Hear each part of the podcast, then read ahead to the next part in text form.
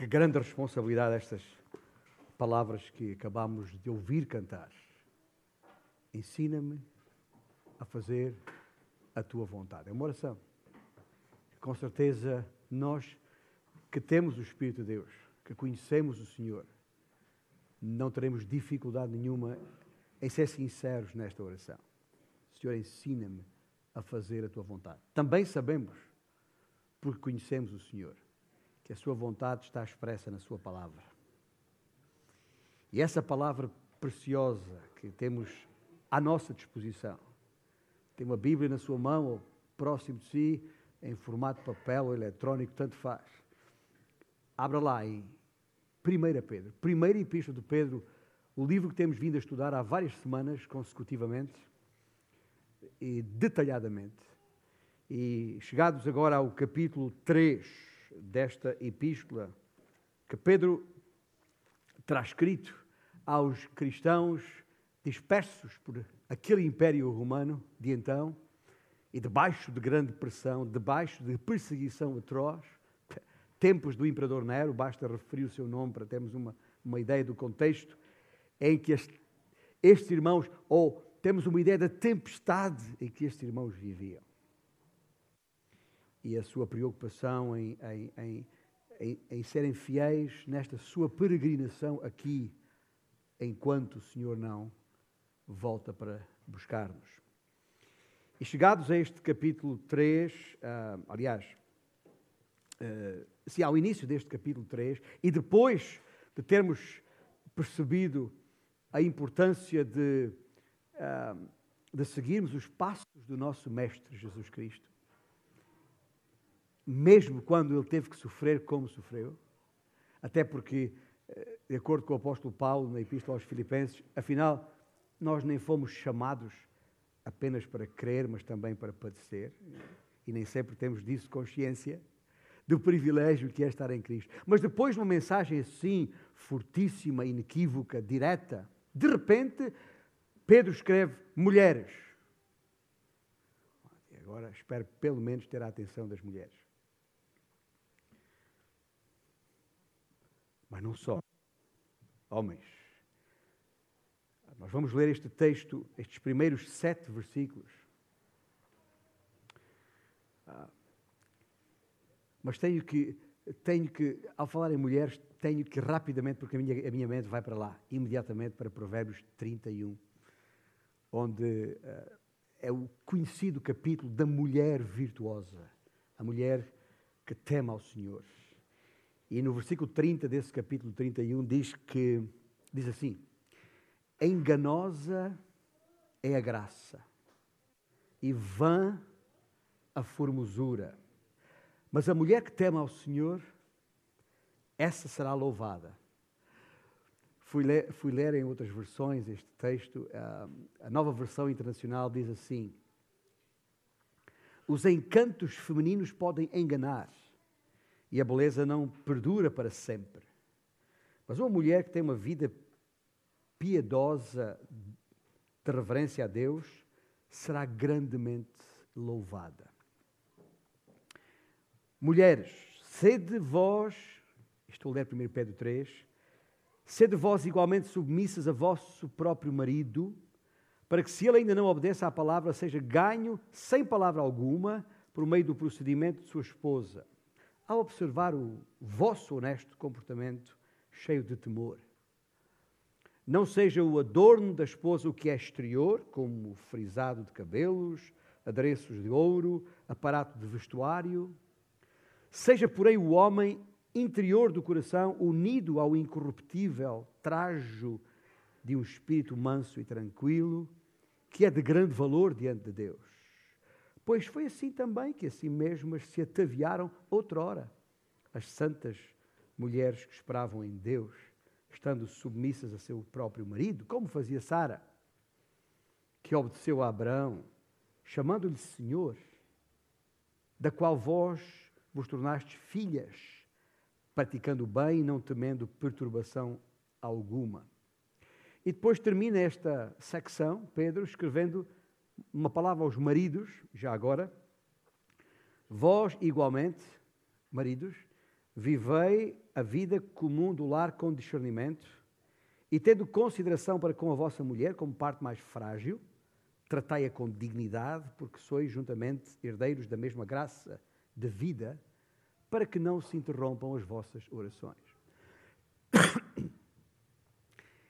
Este é o primeiro de dois sermões uh, em que, neste contexto da, da Epístola de Pedro, vamos falar sobre casamento.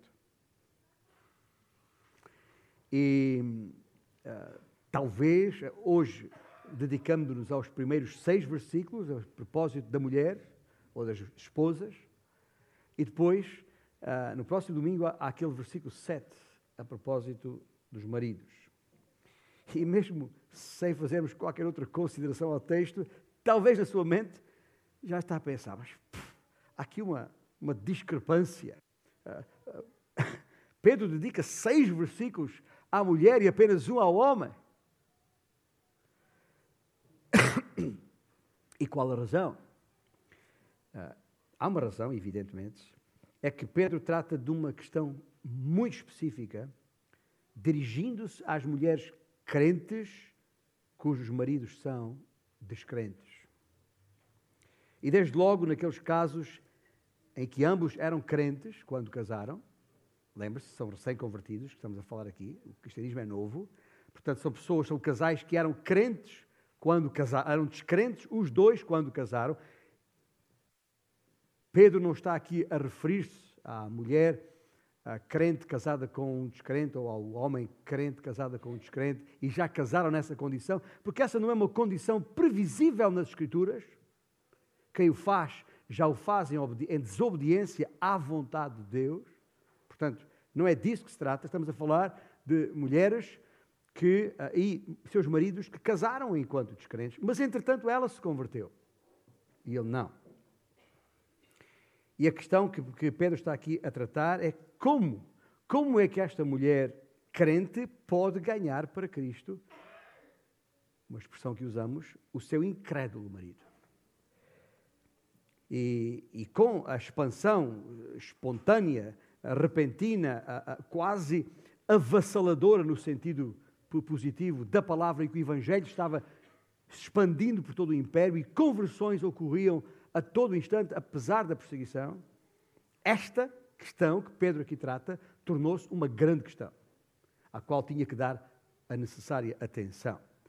E porque era algo muito frequente, merecia uma resposta mais detalhada, e daí os seis versículos escritos a este respeito. Contudo, se, se, se procurarmos com atenção a essência destes seis versículos, mesmo sendo seis versículos, se eu conseguisse, se eu pudesse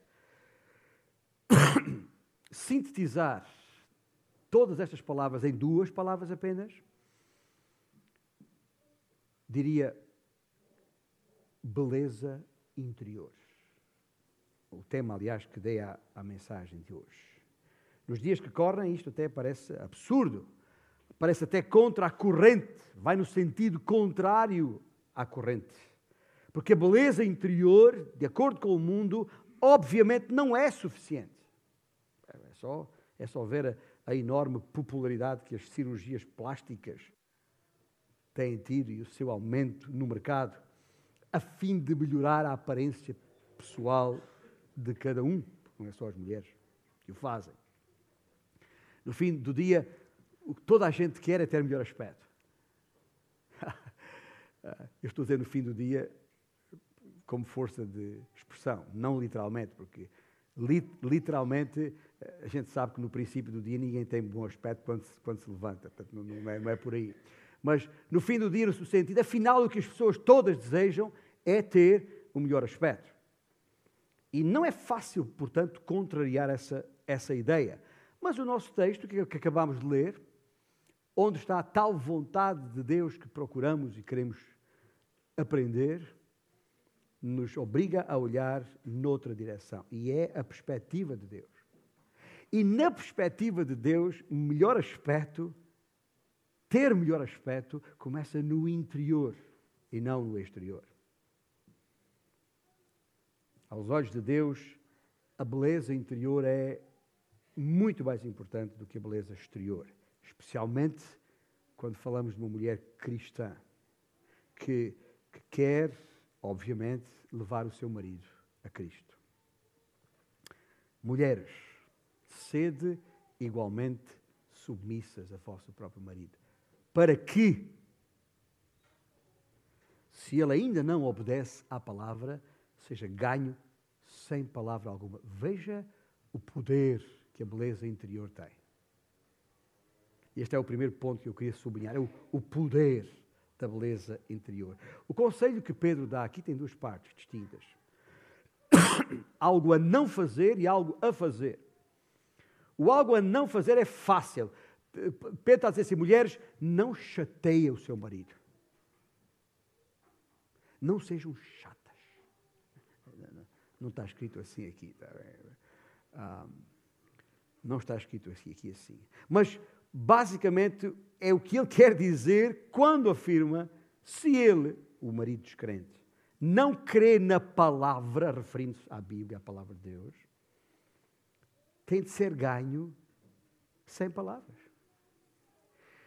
Pedro está a pensar naquele marido cuja, cuja esposa tem repetidamente partilhado o Evangelho com ele. Ah, mas deixe dizer que o dia eventualmente chegará, ou já chegou, em que insistir na partilha do Evangelho com ele torna-se, ter-se-á tornado, contraproducente. Se ele rejeita a, a palavra, tens de te concentrar em ganhá-lo sem uma palavra tua. Ninguém gosta de ser importunado, especialmente quando se acha que, está certo, que tem a razão do seu lado. Normalmente, eh, sendo o ser humano como é, maçar alguém afasta a pessoa mais para além.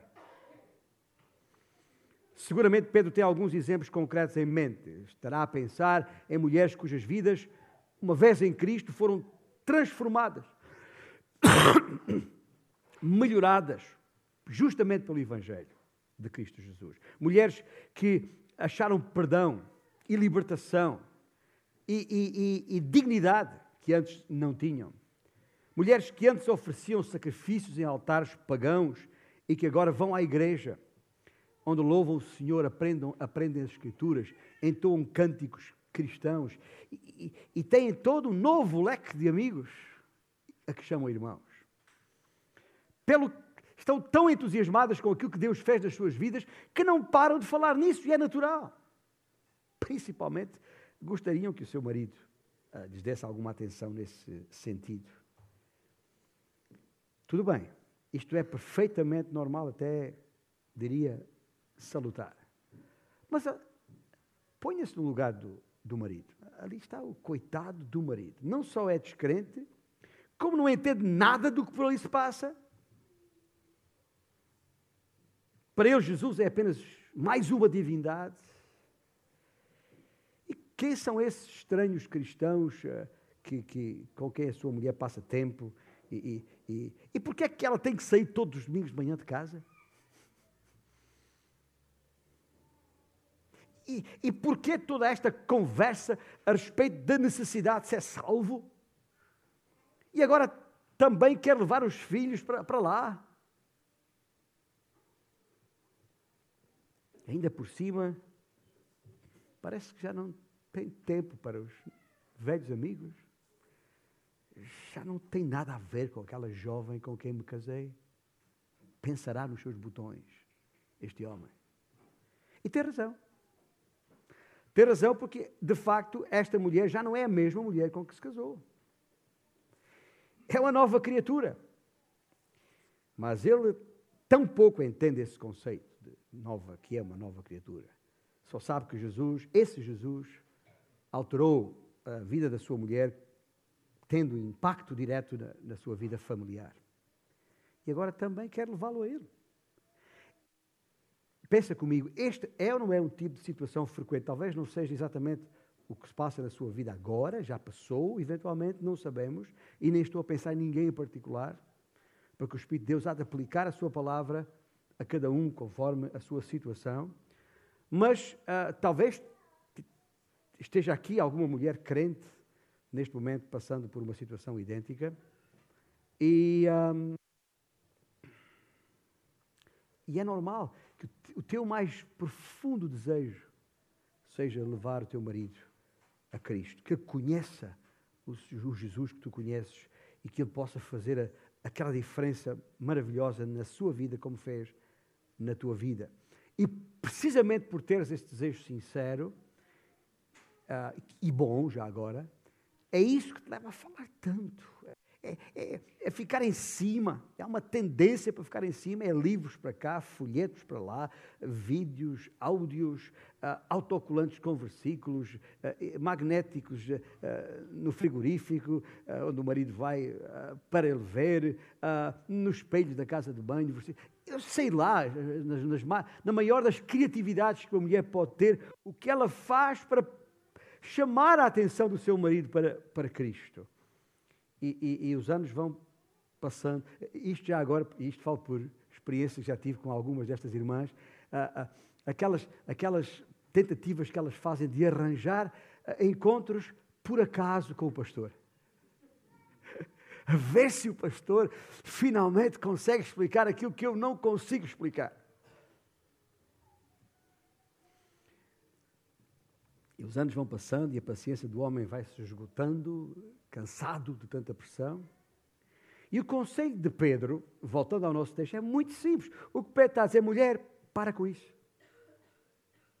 Para com isso.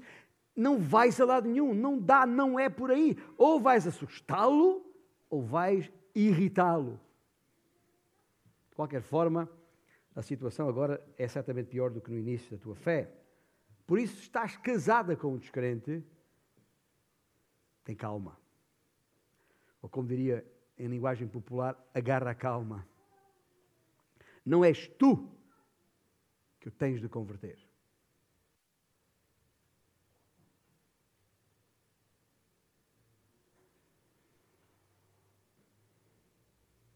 Só Deus pode fazer isso. E o que Pedro está a dizer é: quanto menos falares, melhor. Não, não tens que o fazer sentir como se fosse um leproso na sua própria casa.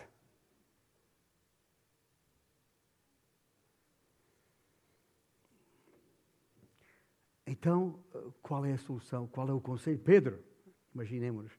Ah, as irmãs, as irmãs que estão ouvindo aqui, repito, poderá não ser a sua situação agora, tá bem? Mas na sua experiência já vivida, ou pelo menos no seu conhecimento da Escritura, toma este conselho, toma este texto como um conselho que deves, que podes transmitir a outras, a mulheres, irmãs nessas circunstâncias outras gerações mais novas, mulheres mais velhas, já experimentadas, daquelas que às vezes, ah, se eu pudesse voltar atrás. Não pode. Mas pode transmitir esse conhecimento a quem ainda não está a viver ou eventualmente vai viver uma situação assim. E aqui no versículo 2, o que Pedro está a dizer, este homem tem que ser ganho não pela não pela quantidade de palavras debitadas ao seu ouvido, mas pela qualidade da tua vida. Pedro fala aqui no versículo 2 de honestidade e de reverência. Ah, para que, se ele ainda não, seja ganho por meio do procedimento da sua esposa, ao observar o vosso honesto comportamento cheio de temor. A honestidade aqui refere-se a, a, uma, a uma pureza moral de vida. E a reverência, evidentemente, refere-se a um, a um amor genuíno pelo Senhor Jesus Cristo. Temor, no fundo, que é isso que. A reverência, o, temor do Senhor é exatamente isso, é uma, é uma reverência obediente, ou se quiser, uma obediência reverente, tanto faz. O simples poder de uma vida piedosa será mil vezes mais eficaz do que todas as estratégias de pressão. Estará uh, Pedro, ao dar este conselho às mulheres crentes, uh, a garantir a salvação do marido por esta via? Não. Desde já tenho que vos dizer: esqueça. O que está aqui é um princípio, não é uma promessa. O marido ainda terá de decidir por si mesmo. Mas diga-me, responda-me, que tipo de ambiente caseiro mais ou melhor facilitará uma decisão do marido? Um ambiente cristão de pressão, quase massacre, onde o marido se sente como uma carta fora do baralho, usando uma expressão popular, não que eu jogue as cartas, mas é uma expressão popular, ou num ambiente de amor, onde o homem pode perceber, pode perceber porque ele não é tolo, em princípio, a obra maravilhosa de Cristo na tua vida. Se esse homem alguma vez chegar a Cristo, será certamente por esta segunda via e nunca pela primeira. Este, este sem palavras será como um silêncio ensurdecedor aos ouvidos deste homem. Um silêncio que se traduz por afetos e respeito, com honestidade e reverência diante de Deus. Uma mulher santa, piedosa, que verdadeiramente ama o seu marido, será com certeza um, um instrumento poderosíssimo para o Espírito Santo usar. Este é o poder que há na beleza interior de ganhar o homem, alguém para Cristo. De acordo com os versículos 3 e 4, percebemos que não é apenas o poder da beleza interior, é o valor que tem. Quando Pedro diz, não seja o adorno da esposa o que é exterior, como frisado de cabelos, de adereços de ouro, aparato de vestuário, seja, porém, o homem interior do coração, unido ao incorruptível trajo de um espírito manso e tranquilo, que é de grande valor diante de Deus. Ouça bem, é precioso aos olhos de Deus. E porque nem sempre estas palavras têm sido bem interpretadas por muita gente, há, há até pregadores uh, radicais, extremistas, que, que dizem que este versículo é base para que nenhuma mulher uh, frise o cabelo, ou, ou, que é proibida a mulher usar joias, ou, ou que não, não tem que se vestir em condições. Isso é uma, isso é uma falácia total. Também não, nada disso que a Bíblia está a dizer, a dizer aqui. Aliás, para percebermos melhor o que está aqui escrito, deixe-me uh, referir o, o mesmo texto noutras versões, quiçá mais contemporâneas. Alguns têm a Almeida século XXI na mão, que diz: O que vos torna belas não deve ser o enfeite exterior, como as tranças dos cabelos, as joias de ouro ou o luxo dos vestidos, mas sim o íntimo do coração com um espírito gentil e tranquilo que parece e tem grande valor diante de Deus. Ah, a propósito desta, desta expressão, cabelos frisados, a versão das, de Philips das cartas às igrejas novas ah, refere-se, ah, traduziu esta, esta, parte como ah, penteado esquisito. E realmente, às vezes, nos deparamos com, com, com penteados bem esquisitos. Uh, e, e talvez as tranças, eh, muitas mulheres associam apenas a. Quando eu era criança, na nossa civilização, mas há civilizações como a africana, olha, olha só, as tranças que a, que a Helena pôs no seu cabelo, que lindas que elas são. E quem, como nós, passa tanto tempo em África, sabe a importância que a mulher africana dá às tranças. Pode até ficar dias sem comer só para ter o dinheiro suficiente para comprar aquelas tranças que depois acopla ao seu cabelo. a beleza de vocês, diz a nova versão internacional, não deve estar nos enfeites exteriores, como cabelos trançados e joias de ouro ou roupas finas. Ao contrário, esteja no seu, no ser interior. Aquilo que Pedro diz no homem interior é o ser interior, que não perece. Beleza demonstrada num espírito dócil e tranquilo, o que é de grande valor diante de Deus. A palavra-chave que está aqui é a palavra incorruptível, que não perece. Um, ou seja, compara as coisas que duram com as que não duram. Ou seja, há um tipo de beleza que não depende da juventude, nem depende dos cosméticos, nem de cirurgias plásticas, porque não é exterior. Sabeis porquê é que há tantos salões de beleza? Porque se tem sempre que voltar lá. Tem, temos sempre que voltar lá. Ah, ah, uma, uma ida nunca é suficiente. Veja lá, estou a olhar para, para, para, para o irmão Rocha aqui. Até se vai ao cabeleireiro para fazer uma permanente, quando de permanente não tem nada. Em pouco tempo tem que voltar porque já foi. Às vezes são dias, são horas, são. Ah, ah mesmo, mesmo que saias, mulher, é para ti que estou a falar neste momento, mulheres, mesmo que saias do cabeleireiro uh, ou do salão de beleza, uh, uh, linda de, de, morrer, como, como se diz, no exterior, os efeitos desaparecem em poucos dias, por vezes horas. Mesma coisa com as unhas. Também as, as mulheres dão grande valor. Há que voltar lá, vez após vez. E é por isso que há tantas marcas e tantas lojas de roupa nos, nos shoppings. Afinal, tudo aquilo que se compra agora acabará por passar de moda, num destes dias. Isto não é nenhuma acusação contra uh, nem cabeleireiros, nem contra lojas de moda, está bem? Pelo contrário, não tem nada contra isso, mas é, é, é, é apenas uma constatação as revistas da moda, incluindo as famosas cor-de-rosa, chamadas revistas cor-de-rosa, vêm sempre com as suas páginas bem coloridas, preenchidas com, com mulheres consideradas as mais belas,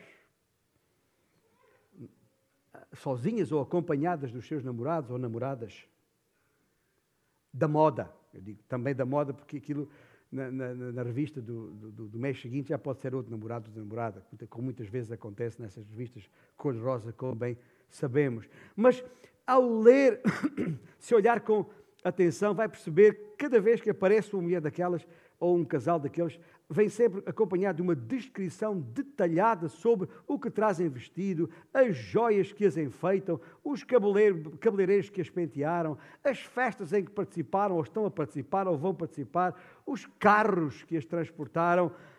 É o glamour das passadeiras vermelhas. Eu não conheço em detalhe, obviamente não, não perco o meu tempo com isso, não leio mas resolvi dar uma vista de olhos em alguns dos títulos de uma dessas revistas, uma das mais antigas e conhecidas, a Vogue, que tem várias línguas. E bastou uh, uma olhada para ver títulos de algumas das capas, logo nas capas, porque também não, tive, não fui ver mais, uh, cheios de promessas de elegância eterna e, e, e, e de convites a celebrar o corpo. É disso que essas revistas estão cheias. Aliás, num dessas, desses exemplares fui um pouco mais longe, porque foi chamada a minha atenção para uma frase de uma modelo australiana muito conhecida, uh, Stella Maxwell, que tem uma frase dela ali que diz assim, e é uma modelo que, que obviamente, sendo lésbica, como é, só aprecia a beleza feminina, e por isso vem, vem a, propósito. Ela disse algo elucidativo que eu passo a citá-la. Ser modelo é viver do espelho. É fragmentar a alma em tantos pedaços milimetricamente iguais que o todo já não existe sem reflexo. Profundo. Mas isto mexe com as pessoas. Sim, senhor. Ora bem, eu, eu neste, neste ponto tenho que abrir aqui um parênteses para fazer tanto um reconhecimento como uma clarificação. Ouça bem, bem, o desejo por beleza exterior não é em si mesmo errado, nem sequer contra natura. Tudo o que Deus criou tem a sua beleza própria. E a palavra adorno, que está aqui no versículo 3, é uma tradução da palavra grega cosmos de onde obtemos a palavra cosmético, já agora. E a palavra cosmos significa um sistema ordenado, algo que tem ordem, está em seu sítio, está bem arrumado. É isso que a palavra cosmos quer dizer. E Deus nos deu, foi Deus quem nos deu esse desejo interior por beleza, por plano, por ordem na natureza. Deus criou uma natureza segundo o seu plano, segundo a sua ordem, e bela. Eu estou apenas a sublinhar o facto, e é isso que estou a dizer com toda aquela, às vezes até posso ter soado algo irónico em alguns comentários que fiz, mas apenas para dizer que as mulheres do mundo, portanto, não está a falar da mulher crente, as mulheres do mundo enfatizam o exterior. E enfatizam o exterior porque estão vazias no interior. Não tem nada lá.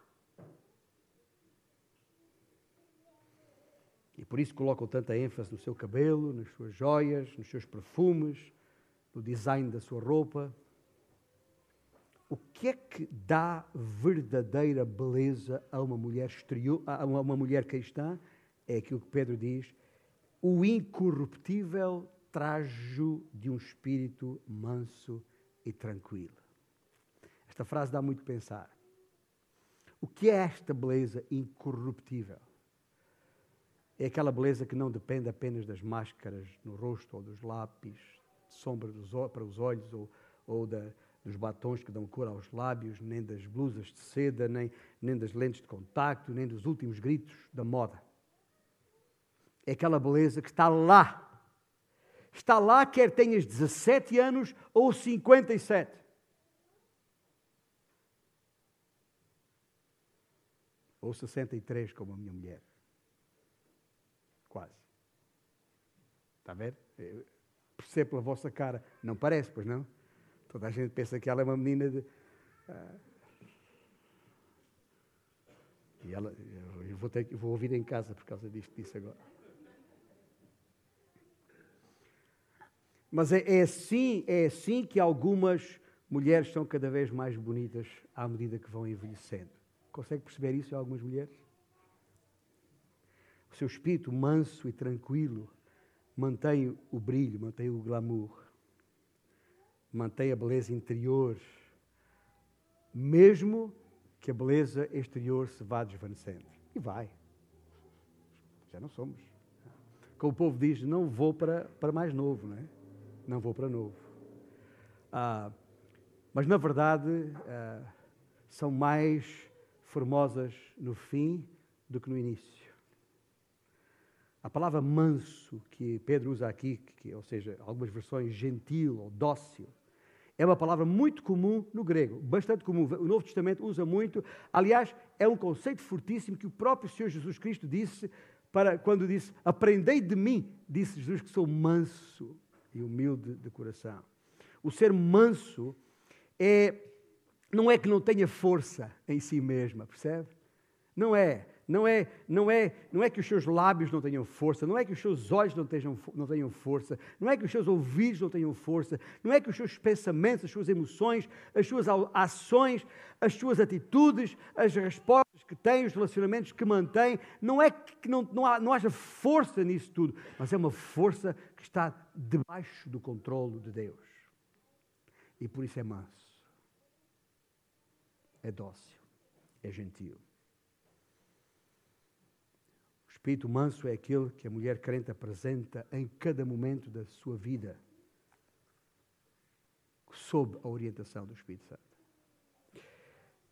Por outro lado, a palavra grega para tranquilo, ah, espírito tranquilo, é mais rara e significa calmo, uh, sossegado ou imperturbável, como uh, às vezes, naqueles dias, aqueles fins de tarde, aqueles lagos que contemplamos ao fim de uma tarde sem vento. Parece um espelho. É essa imagem descreve um coração que não é facilmente perturbável pelos cuidados e preocupações inerentes à vida. Se o marido é o cabeça do lar, como diz a palavra, a esposa é o seu coração. E é o seu coração porquê? Porque define o tom emocional de toda a família. É, é o seu próprio espírito, este espírito que, Pedro fala, que dá o tom. É o, é o diapasão da casa. É, falando para os músicos, nós temos lá um diapasão em cima do nosso piano. Temos lá um diapasão ah, em que os, os, músicos vão lá para, para, para, saber se estão no tom ou não. Ah, ah, é o diapasão da casa ao som do qual toda a gente se afina. Se o lar for sereno, tranquilo, sossegado, pode crer que a mulher, que é dona, já criou esse ambiente. Se o lar for febril, barulhento, desorganizado, estridente, é porque terá sido esse o tom que ela deu ao lar. No final, no finalzinho do versículo 6, Pedro faz uma referência às mulheres crentes como filhas de Sara. Uh, e Pedro deixa-nos uma pista aqui para, para entendermos o que é que quer dizer com isto, uh, ao dizer, ao escrever, praticando o bem e não temendo perturbação alguma. A frase não temendo perturbação alguma sugere a ausência daquele espírito de mulher sempre alarmada com os, os ses da vida. E, e, e se isto não der? e se ficarmos sem dinheiro, e, e, e se o meu marido tomar a decisão errada, e se perder o meu emprego, e se as crianças adoecerem, e se não encontrarmos a casa que precisamos, e se, e se, se não houver cuidado, este tipo de questões legítimas podem tornar-se gigantes na, na vossas, nas vossas mentes, destruindo completamente o espírito manso e tranquilo que é esperado de vós mulheres em Cristo. Podes ser imperturbável ou podes te amedrontar, mas não podes ser as duas coisas ao mesmo tempo. E, e essa é a mensagem central que Pedro eh, sublinha aqui, que nós não podemos perder. A mensagem central é, primeiro e acima de tudo, a beleza exterior é uma questão de coração. Não há volta a dar. A tua aparência exterior importa menos do que o estado do teu coração. E Pedro sublinha isso muito bem, ao dizer que este tipo de beleza interior é incorruptível, não parece, e é preciosa, de grande valor aos olhos do Senhor. Bem-aventurada a mulher que confia em Deus e no seu marido, pois será considerada formosa. Formosa. Este é o valor que a beleza interior tem. E depois, inerentemente, um terceiro e último ponto, a beleza interior é o exemplo. É o exemplo a seguir. E o caso de Sara é aqui trazido por Pedro por esta razão. Pedro nos leva de volta ao livro de, de Gênesis e à história de, de Abraão e Sara. E da vida de Sara, ele salienta um ponto. Salienta que Sara tratou o seu marido Abraão por Senhor, Senhor com letra minúscula. A palavra no grego é a mesma, a palavra Kyrios, quer dizer Senhor, só que quando aplicada a Jesus, ganha uma letra maiúscula, por razões óbvias. Mas é uh, o Senhor, no seu, que também pode ser traduzida por meu amo ou meu querido marido, há várias versões. Mas é um termo de profundo e imanente respeito, é algo que está, que está nela, não é fictício, não é cosmético, está lá, é imanente. E, e, e, e ao estudar este, este exemplo, percebi que há uma única passagem, ouça bem, há uma única passagem onde Sara se dirige diretamente ao marido nestes termos. Está lá em Gênesis capítulo 18, pode conferir mais tarde.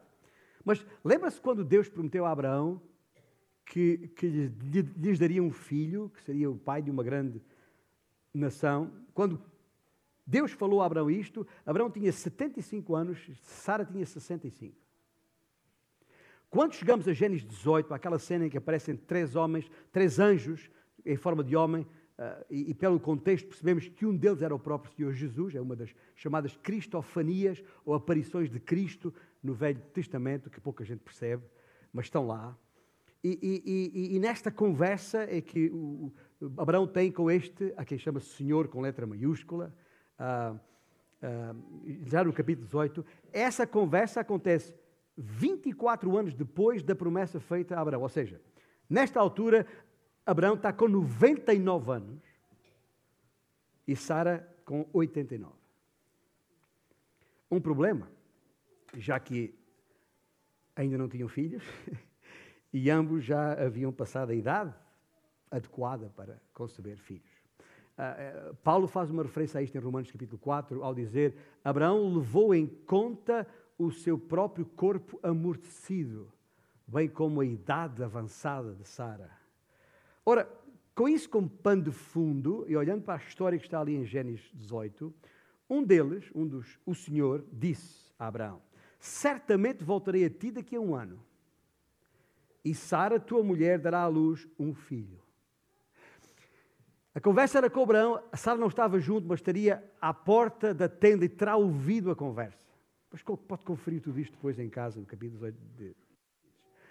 Ora bem, Abraão e Sara eram já idosos, como disse, bem avançados em idade. Por isso, e certamente por isso, ao ouvir estas palavras, o texto diz que a Sara riu-se para consigo mesmo. Depois, depois de velha, e velho o meu Senhor, terei ainda prazer?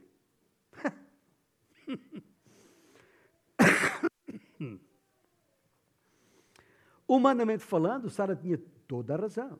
Era uma impossibilidade. Mas Deus havia prometido um filho, certo? Notai, notai que mesmo na dúvida, ela ainda trata Abraão por meu Senhor. E, e, e vê que o versículo 12, naquele texto em, em Gênesis 18, descreve exatamente o que Sara pensara ao ouvir a promessa do Senhor. Eu não sei, não há nenhuma indicação bíblica nesse. Eu não sei se Sara alguma vez se dirigiu diretamente ao marido, tratando por Senhor, mas pouco importa, porque na sua mente disse-o, e está transcrito no texto bíblico, o que é realmente revelador daquilo que ela verdadeiramente sentia. E é aí que está a ligação a 1 Pedro 3. É por isso que Pedro faz a referência a isto. Porque quando o velhote, Abraão, disse à sua velhota, Sara, esta noite vamos para a cama um bocadinho mais cedo. Está bem. Ela pensou assim: este homem está doido. Este homem está doido. Passou-se. Só pode ser isto. Mas, mas, mas, mas foi. Pode estar doido, mas foi, porque o Senhor dela lhe disse: Vem. E o resto é história, conhecemos a, a história de como realmente a, a, a multidão de, de, filhos que daquele primeiro filho, Abraão. Ou seja, numa só frase, Sara tinha suficiente respeito por seu marido ao ponto de crer que Deus lhe falaria a ela, Sara, por intermédio de seu marido, Abraão. Não é que Deus não pudesse falar diretamente com ela, claro que podia. Mas neste caso, falou-lhe através de Abraão, seu marido. E, e ao, ao tratá-lo por Senhor, Sara estava simplesmente a respeitá-lo como cabeça do lar, reconhecendo que Deus era livre, eh, soberano, para falar com ela através do seu marido, se assim o desejasse. E aqui está um ponto onde toda a esposa tem que tomar uma decisão toda. Creio eu ou não, que Deus me pode falar através do meu marido? Se a resposta for não, então a submissão, esqueça, é uma impossibilidade em termos bíblicos. Se a resposta for sim, então podes ser uma verdadeira filha Sara, como Pedro chama aqui. E este é um bom exemplo para Pedro usar por duas razões. Sabe o que é, é um bom exemplo para, para, para, nós, para vós, mulheres? Primeiro, porque Abraão e Sara, para, para, para vós, mulheres, para nós todos, Primeiro porque Abraão e Sara eram ambas pessoas imperfeitas. Tá? Não, de santinhos de altar não tinham nada. Rigorosamente nada.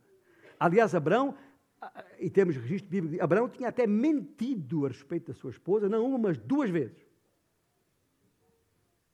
E Sara, numa tentativa que eu uh, chamaria de miúpe, em termos espirituais, de dar uma ajudinha a Deus, né? para ajudar Deus a cumprir aquela promessa de que teria um filho. Teve aquela brilhante, um brilho obscuro, ideia de uh, convidar Abraão a deitar-se com a sua serva Agar, de onde nasceu Ismael e toda a nação árabe saiu daqui. Né? Todo este conflito Israel-árabe que o mundo inteiro conhece e que tão marcante tem sido na história da, da humanidade, começou por causa de uma asneira de Sara, deste calibre. Como se Deus não fosse capaz de cumprir a sua promessa nela. Mas para que Deus não ficasse mal na fotografia, vamos lá deitar o, meu, o Abraão com a, a, minha serva Agar. Não, não, é, é, sério o que estou a dizer. É. Ah, porque muitas vezes nós fazemos coisas idênticas, achamos que Deus não vai fazer o que disse que fazia ou que faria. E fazemos a nossa própria coisa, a nossa própria maneira, com tudo o que daí poderá advir. Portanto, estamos a falar de gente imperfeita, que não obstante, por isso é que são um bom exemplo para nós, porque também nós somos imperfeitos, mas gente imperfeita que, não obstante essa imperfeição, creram em Deus e confiaram um no outro quando foi necessário fazê-lo. E é um bom exemplo também por uma segunda, uma segunda razão que, que, que Gênesis capítulo 12 nos mostra. É que em Gênesis 12, outro texto pode conferir depois, ficamos a saber que, que Sara era uma mulher linda. Aliás, foi por isso que Abraão mentiu sobre ela, como eu falei há pouco. É quando vieram aqueles egípcios, perguntaram quem, quem é e tal. E como ela, o texto diz como ela era tão linda, tão formosa. Aliás, o texto em Gênesis 12, 14 diz, e passo a citar, mulher era sobremaneira formosa. Não sei o que isto quer dizer, mas deve ser uma coisa deslumbrante. Tá? Daquelas mulheres que, que os homens têm dificuldade em, em, em, em qualquer pessoa, em não olhar. E ele tinha medo que, dizendo que era marido dela, que para eles para terem acesso a ela, acabassem com a vida dele. Ele, para salvar a pele, disse que, que era irmã dele. Abraão, já agora. O que, mas este, o facto de haver aqui uma referência inequívoca à formosura, à beleza exterior de, de, de, de Sara, ajuda-nos a perceber que Pedro não tem nada contra a beleza exterior. Nada. Mas diz que Sara é enaltecida pelo Senhor, não pela sua beleza exterior, mas pela sua beleza interior, que lhe permitiu confiar no marido mesmo numa situação difícil. A sua prontidão para crer em Deus e confiar no seu marido intensificou o brilho da sua beleza interior. O que é que Deus está aqui a dizer a todos nós, para concluir? Nesta passagem, deixe dizer que a chave está numa palavra só, que é repetida no versículo 1, que é, está no versículo 1 e é repetida no versículo 7. A palavra igualmente. Mulheres, sede vós igualmente. Maridos, vós igualmente. O que Pedro diz às esposas do versículo 1 é igual ao que diz aos maridos no versículo 7. E a expressão igualmente leva-nos de volta aos últimos versículos do capítulo 2, considerámos na semana passada. Quando Pedro convoca, literalmente, todos os crentes a seguirem os passos do próprio Jesus. Todos nós passamos por circunstâncias difíceis que não conseguimos alterar facilmente. Como é que vamos reagir? Com ira, com queixume, amargura, desespero? Ninguém foi maltratado como Jesus. Ninguém foi maltratado como Jesus. Porém, nunca, nunca atacou nenhum daqueles que o molestaram, nem amaldiçoou aqueles que o amaldiçoaram. Ao invés, está lá em 1 Pedro 2, 23, entregava-se Jesus àquele que julga retamente, que é o exato equivalente a mulheres santas de outrora que esperavam em Deus, do versículo 5 do capítulo 3 de 1 Pedro. Ouça bem o que quer dizer com isto, e o que Pedro quer dizer com isto é muito simples. A submissão, eu já disse isto antes, e reitero, a submissão nada tem a ver contigo nem com o teu marido, ou patrão, ou qualquer autoridade qualquer que seja a pessoa em posição superior à tua. Submissão tem a ver com a tua relação com Deus. Dizer que Jesus se entregou a si mesmo a Deus e dizer que outrora as mulheres santas esperavam em Deus significa exatamente a mesma coisa. Isto é, que elas se entregaram a Deus. Jesus se entregou a si mesmo. E mesmo na hora da morte não perdeu aquele espírito manso e tranquilo. Pai, doa-lhes, sabem o que fazem. E foi justamente pela sua retíssima submissão ao Pai Celestial, por isso que ele se tornou o nosso Salvador. Eu termino com uma pergunta, uma última pergunta. Assim, qualquer um, homem ou mulher, que me ouve, que me entende. Jesus era um homem belo,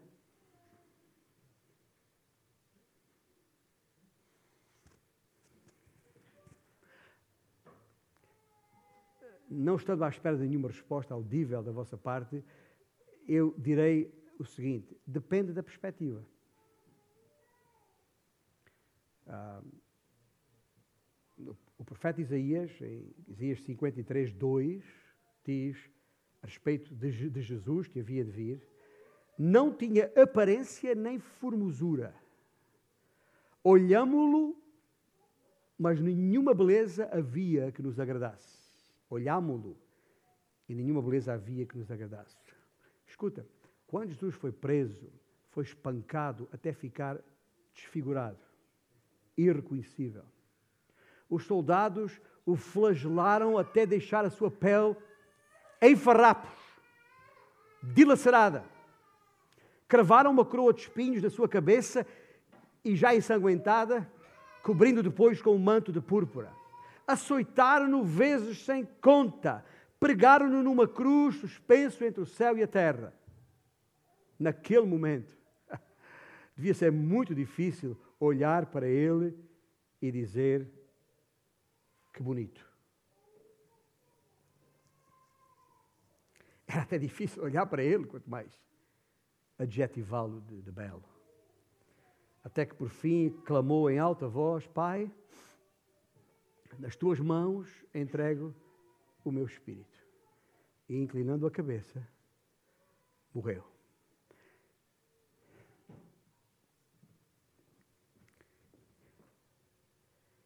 Imagino que do céu o pai deve ter dito naquele momento: Este é o meu filho lindo.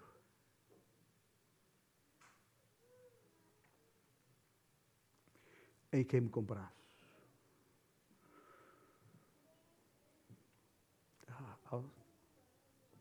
Jesus nunca foi tão formoso como quando morreu na cruz.